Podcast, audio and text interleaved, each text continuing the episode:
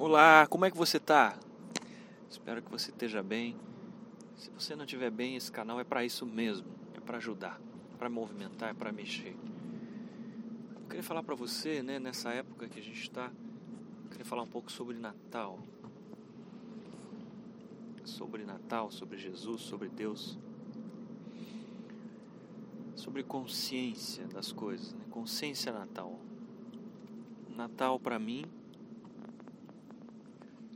é uma consciência. Ela vive eh, esse espírito natalino, essa consciência natalina, ela vive vive, na, vive no, no inconsciente do, do próprio ser humano, vive na mente humana, é uma construção humana. E uma construção muito bonita. Ela remete valores muito nobres, remete valores e experiências muito bonitas. E isso me faz lembrar de como eu me reportei sobre isso com a minha filha. Você sabe que eu gostava muito do Natal quando criança. E para mim foi muito difícil a história de constatar que aquilo não era o que haviam me contado. Então, na verdade, foi uma dor para mim enquanto criança. Eu me senti enganado porque eu me senti bobo quando eu descobri entre meus amigos, de uma forma até bem debochada, que aquilo era feito pelos pais. Cara, foi um choque tão grande. E aí eu fui em casa e eu constatei aquilo espiando eles, que aquilo realmente era feito por eles. Foi uma dor para mim. Então, na verdade, depois daquilo eu passei muito tempo até a vida adulta sem um relacionamento com aquilo. Eu não gostava mais daquilo. Eu me frustrei com aquilo. Talvez para você não tenha sido assim. Mas aí quando eu tive minhas filhas, eu também não levei isso para elas. Eu não validei o Natal para elas, porque no início eu não sabia como fazer aquilo. Eu levei um tempo. Mas hoje eu vejo que eu achei uma forma de lidar com isso, porque eu compreendi isso, a beleza disso. Unindo as coisas, unindo unindo essa versão, né, de de comemorar uma questão cristã, né, de uma figura importante para a humanidade como Jesus, a uma figura mítica, mas não mais mítica do que Jesus. Jesus também é um mito. Não se pode provar a existência de Jesus porque há muito relato muitas pessoas que o adoram, como não se pode provar a existência de Papai Noel enquanto personagem físico. Veja bem, ambos enquanto personagens físicos, corpóreos, não se pode provar só porque há muita gente que acredita nisso. Mas enquanto consciência, ambos são completamente reais. Quando você remete a Jesus, quando você se conecta né, conscientemente com essa, com esse nome, com essa figura, com essa energia, você não tem como negar o que ela te transmite, o que ela te faz sentir, o que ela te remete. Então, enquanto consciência, Jesus é muito real.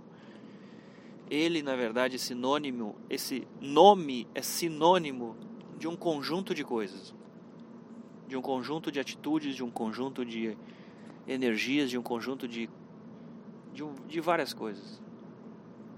E Noel, Natal, também é. E não por acaso estão juntos em uma mesma data você vê que o espírito natalino ele remete a muitas coisas atribuídas a Jesus: compaixão, solidariedade, amor, presentear. É você quem decide como isso vai ser, mas o rito, o rito social, ele é lindo, ele é maravilhoso, reunir família, partilhar refeição, partilhar presentes, auxiliar estranhos que você nem conhece, presenteá-los. Isso é lindo. E você pode fazer isso de formas muito diferentes das comerciais. Você pode partilhar com pessoas outras pessoas conscientes. Você pode fazer um Natal onde você partilha coisas que sejam importantes para você, que você esteja pronto para desapegar, por exemplo. Não precisa ser um presente novo, não precisa ser um, um brinquedo para o seu filho, pode ser uma experiência. Não é esse o ponto. Natal é o espírito de reunir-se com os seus com a sua família de origem, aquela que você criou, e comungar de valores como fraternidade, é o dia em que você faz a bandeira de paz. É o dia em que você abre mão de ficar entrando em conflito com a sua família. Ou poderia ser, você pode não estar aproveitando o Natal e vivendo isso, mas você pode viver isso. É uma oportunidade de você experimentar isso. Com Jesus é a mesma coisa, não tem a ver com religião. E com Deus também. Deus é real, completamente real enquanto consciência. Na sua consciência ele é real. Quando você se conecta com Deus, com a palavra de Deus, com o que remete isso, você vive uma experiência de consciência. Você não precisa procurar essas coisas no plano físico ou esperar milagres físicos. Você deve se conectar com tudo isso enquanto consciência. É aí que você vai viver isso. É no seu ser interno, é no seu próprio inconsciente que isso tudo está registrado. Desde que a humanidade existe, desde que a humanidade começou a pensar.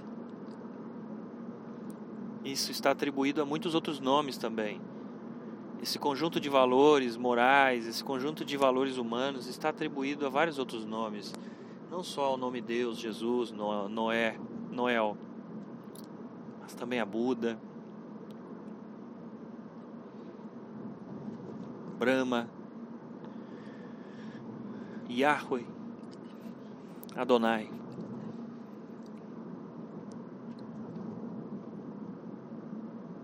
E se você pesquisar em outras etnias, vai encontrar também. São experiências de consciência. Não procure Zeus no mundo real. Procure Zeus na sua consciência. Ali ele é real. E ali ele te transforma. Não procure Jesus no plano físico ou nas igrejas. Procure na sua consciência. Se você fizer isso numa igreja, tudo bem, mas faça isso enquanto consciência. Ali ele é real. Ali ele te toca e te transforma. Foi só quando eu descobri isso que eu pude me relacionar com essas coisas todas porque eu era ateu até os 18 anos. Depois eu encontrei em doutrinas, em histórias assim, religiões, eu encontrei coisas que me ajudavam a ser um ser humano melhor, mas nunca foi Deus a minha busca. Todos esses anos fazendo trabalho de autoconhecimento, nunca procurei por Deus, porque Deus sempre foi uma coisa muito abstrata, mas Deus sempre esteve lá. Eu ia ler um livro indiano, falava de Deus e falava de Jesus, inclusive. Então, na verdade, eu fui tropeçando e esbarrando nessas pessoas, nessas figuras. E com o tempo eu comecei a admirar alguns pensadores que admiravam essas pessoas e falavam dessas figuras e falavam de um jeito tão bonito, fora da religião, que eu comecei a querer compreender tudo isso, a querer me aproximar disso. E foi assim que eu comecei a sentir vontade de saber mais sobre Jesus, sobre Deus. Então eu li sim alguns trechos do, da Bíblia, mas eu procurei Jesus entre os indianos e encontrei pensadores que falavam muito dele, como Osho, Krishnamurti, e alguns livros de pessoas comuns que falavam de relacionamento com Deus enquanto dentro delas, como conversando com Deus, cartas de Cristo, profecia celestina. Esses livros tocaram a mim. A doutrina espírita também. Então dava para ver e sentir muita verdade nessa, em várias partilhas dessas pessoas e dessas, dessas etnias, desses grupos, dessas doutrinas, desses seres. Mas chegou uma hora em que eu queria saber por mim mesmo, tipo, tá, mas e aí? Eu posso também ter um contato com esses seres? Posso, eu quero isso. Foi quando eu encontrei um livro e um autor chamado Yogananda, Paramahansa Yogananda, em um livro chamado Autobiografia de um Yogi, e ali mexeu tanto comigo que eu saí para um retiro sozinho. Eu digo, beleza, eu quero. Se ali ele trouxe aquilo como uma coisa tão natural que eu quis viver aquilo, e eu fui atrás dessa experiência. E eu não a encontrei como eu esperava, porque eu tinha uma ideia de Deus, eu tinha uma ideia do que eu queria encontrar, eu estava desafiando Deus a me dar um sinal. Então eu passei muitos anos depois disso sem obter o tal do sinal. Mas sempre aconteciam coisas que não me faziam, que não me deixavam desistir. Sempre aconteciam coisas que me traziam alívio nessa busca, coisas que me traziam paz interna. Então eu demorei muito para entender onde é que estava Deus na história.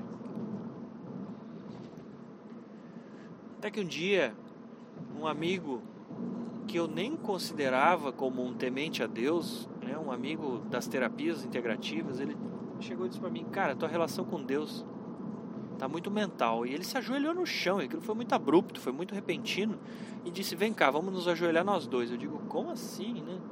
E fui com ele. Sabe o que eu senti naquele momento? Humilhação. Eu me senti humilhado, me senti completamente desconfortável com aquela situação. Eu achava que tinha sido por, por ter vivido aquilo com ele. E aí eu comecei a fazer em casa, então, depois daquilo. E eu só enxergava aquilo. Eu passei a chamar aquilo de orgulho. Eu digo, beleza, descobri meu orgulho. Agora eu sinto o orgulho, eu sei onde ele está, eu sei o que ele é. E percebi que aquilo é o que me separava da experiência de Deus. E então eu senti medo. Eu senti medo porque se eu conseguisse derrubar o orgulho, eu sabia que eu teria alguma experiência traria assim uma sensação de muita vulnerabilidade. Então, na verdade, o orgulho era a capa de proteção que me separava de alguma coisa muito misteriosa e eu não sabia o que é, viria dali. Passei um mês, todos os dias, ajoelhando e só o que eu vi foi orgulho. Então, eu percebi que eu não sabia como quebrar aquilo. Foi então que uma voz na minha cabeça, seja o que quer que fosse essa voz, me disse assim, me indagou de uma forma muito sábia. Michael, se tu escolhesse um rei para o mundo, um líder espiritual, algo assim, um presidente da república, que pessoa de toda a história humana você escolheria? Eu disse prontamente Jesus. Aquele homem tinha atributos que eu admirava e que eu acho que um líder poderia carregar e desempenhar muito bem a sua função. Ah, uma beleza. E aí a voz disse assim: Você se ajoelharia para um homem com essa moral como Jesus? Digo, ah, eu me ajoelharia, porque aquele homem era demais, aquele cara era incrível. Então aquela voz, com muita sabedoria, trincou o vidro do meu orgulho quando disse assim: Por que, que você não se ajoelharia para aquilo que Jesus chamou de Pai? Você sabe que aquilo foi muito profundo, muito sábio. Não sei de onde veio, mas funcionou. A minha dificuldade de aceitar Deus era porque eu não podia provar a existência de Deus. Então o que eu fui procurar era uma prova para poder me entregar e amar aquilo que eu não conhecia. Naquele instante, aquela voz quebrou aquilo, porque me mostrou que eu não precisava ter uma resposta e nem entender Deus para amar. Porque Jesus já tinha feito isso. Jesus amou, aquele homem amou algo extremamente misterioso que não se podia provar, entregando a própria vida, sabe? Naquele momento, você pode até não acreditar em mim, mas é, é verdade. Naquele momento, eu caí de joelhos na sala da minha casa. E eu chorei que nem criança. E não foi um choro de dor, foi um choro que eu nunca mais tive igual. Foi um choro de alívio. Eu senti um alívio tão grande uma conexão tão linda e tão simples que nunca mais se desfez e eu mudei depois daquele dia. Eu mudei muito. Eu tinha uma relação muito próxima com a cannabis, com a maconha. Eu fumava muita maconha. Depois daquele dia, em duas semanas, eu simplesmente não tinha mais necessidade disso. Foi muito profundo. E eu já tinha tentado parar de fumar por dois anos. Eu digo, é muito difícil ser um ex-maconheiro. Eu conheço só dois, eu e mais um. E os dois foram por conexão com um Deus. Então algo mudou ali dentro de mim completamente. Mas foi como consciência. Eu podia sentir um, uma coisa como um milagre, como se trom, trompetas estivesse tocando no céu, mas não tinha nada, era eu, um cachorro, sozinho em casa. Num dia muito especial de conexão com o impossível. Foi o dia em que a mente humana do Maicon aceitou amar o que ela não podia constatar, compreender ou provar. Quando eu aceitei isso, eu comecei a aceitar outros mistérios também e a ver as coisas de uma outra forma. Então, quando eu disse para minha filha, eu tenho um segredo para te contar. Quando tu fizer seis anos, eu vou dizer qual é. E ela lembrou disso e me perguntou qual era. Eu digo, eu sou ajudante do Papai Noel. E foi a maior verdade que eu já contei para ela sobre o Natal, porque essa é a história. Papai Noel é uma consciência, uma, está no, ela vive no consciente humano e ele toca as pessoas receptivas enquanto consciência e te influencia a levar o que isso representa, o que Natal e Noel representam, o que é o espírito do Natal, o espírito solidário, o espírito do presentear. Se você não tiver receptividade para isso, você não vai ser um ajudante do Noel, um ajudante do Natal. Se você não tiver receptividade, você não vai ser o ajudante do Cristo e muito menos de Deus. São seres humanos que tocam outros seres humanos, mas são seres humanos receptivos a esses estados de consciência que tocam com o que essas consciências são e representam. Quando você se dobra para isso, quando você se dobra para a beleza que essa consciência humana, que essa consciência Noel, que essa consciência Deus, que essa consciência Jesus e tantas outras consciências representam, você se permite expressar elas no mundo não existe Deus no mundo físico senão através dos seres humanos. Mas no mundo da consciência ele existe, ele é real para todos que quiserem encontrá-lo. Não existe Deus, nem Jesus, nem Noel no plano físico, senão através de pessoas que assumem essa consciência e se vestem com essas formas. Então não existe um Papai Noel, existem milhões de pessoas, homens e mulheres, que aceitam essa consciência em vontade de levar essa ludicidade amorosa para os outros. Mas você não precisa mentir para as pessoas. Você não precisa criar uma coisa que não é real. Você pode dizer sim, Noel existe, mas não no mundo físico. Aqui ele só toca as mentes das pessoas, ele toca as consciências das pessoas que amam o Natal. E essas pessoas é que fazem o Natal acontecer. Você vê como é belo isso? Isso pode até emocionar, porque é verdade é o ser humano maravilhoso no seu lugar bom. Natal desperta esse lugar maravilhoso do ser humano que todo, toda pessoa tem e faz você se importar, faz você querer presentear o outro. É isso que é o Natal. Não é o que você recebe, é o que você entrega. Receber é o prêmio mas é o que você entrega que importa. E Jesus também.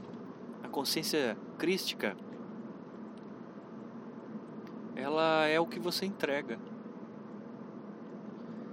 Consciência crística fala em amor, então é, é o amor que você entrega que te conecta com isso.